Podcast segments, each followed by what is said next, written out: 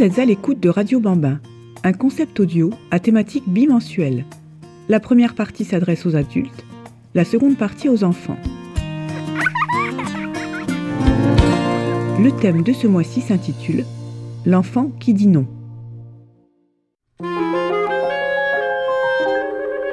L'enfant d'aujourd'hui n'est plus l'enfant d'hier. La place qu'il occupe est impactée par les profondes mutations que traversent nos sociétés contemporaines. La science, armée de la technologie avec le marché pour partenaire, a métamorphosé notre façon de penser le monde. Jusqu'à présent, les avancées technologiques sont restées au service de l'homme. Or, l'intelligence artificielle qui s'installe progressivement dans notre quotidien pourrait changer la donne. En effet, celle-ci vient redonner force à la croyance que l'esprit humain aurait fait tous ces derniers temps des progrès décisifs.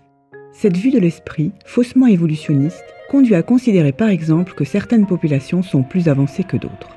Il est certain que l'on se déplace plus vite, que l'on peut se voir et se parler d'un bout à l'autre de la planète. Allô? Ça va, tu vas bien? Mais qu'en est-il de l'enfant? Celui d'aujourd'hui serait-il plus en avance que celui d'hier? L'enfant qui vit au XXIe siècle serait-il plus éveillé? Deviendrait-il autonome plus rapidement? Un enfant apprend très facilement à se servir d'une tablette ou d'un ordinateur. Mais ces machines lui ont-elles permis d'apprendre à lire ou à écrire plus facilement ou plus rapidement? Développerait-elle le goût ou la curiosité intellectuelle? Il semblerait que non. Encore aujourd'hui, le petit être parlant continue à avoir besoin de se construire et ce à travers différents processus psychiques conscients et inconscients à l'œuvre dès la naissance. Mais surtout, il continue à devoir s'appuyer sur différentes modalités de lien à l'autre. Et quelle que soit l'organisation sociale et familiale dans laquelle il baigne, l'enfant doit toujours en passer par ce lien à l'autre. Hier, un enfant se servait de la famille traditionnelle pour apprendre à devenir un sujet humain et progressivement s'en émanciper. Aujourd'hui, les conditions de ce lien à l'autre les éléments qui structurent cette union sont profondément bousculés.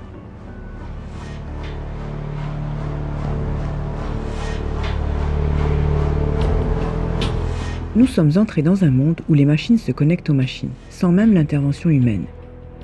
L'intelligence artificielle qui se déploie dans l'ensemble des entreprises commence à entrer dans certains foyers. La plupart des échanges humains se font par le biais des réseaux sociaux, des mails ou des SMS. Cela signifie que ce qui contribue à l'élaboration du discours commun modifie les façons de tisser les liens qui nous unissent. Le langage semble devoir se soumettre aux règles de la technique. Il doit être clair, précis, concis, sans oublier que cette nouvelle forme de lien social est pénétrée à chaque instant par la société du consommable, celle du toujours plus et du toujours mieux. On pourrait nous faire croire par exemple que former un couple, fonder une famille ou attendre un enfant peut être aujourd'hui parfaitement maîtrisé par la science comme si l'être humain pouvait se réduire à un tout scientifique. D'ailleurs, on peut décider combien d'enfants, à quel âge, avec qui, quel que soit le sexe anatomique. On peut également décider le jour et même l'heure de l'accouchement. Du coup, avoir un enfant pourrait ressembler à une envie personnelle à satisfaire, formidablement programmée, comme celle de posséder quelque chose de précieux. La place de l'enfant serait ainsi promue au rang des objets qui contribuent au célèbre épanouissement personnel, maître mot du discours contemporain.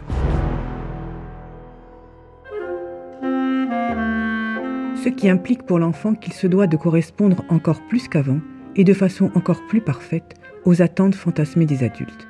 C'est une emprise sur l'enfant qui serait en quelque sorte narcissisée, tel un prolongement de soi à soi.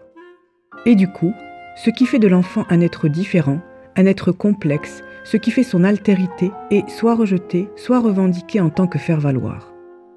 On parle alors par exemple d'enfants pas adaptés ou intellectuellement précoces. En effet, le petit être humain se met à fabriquer différentes façons d'être avec le monde qui le reçoit.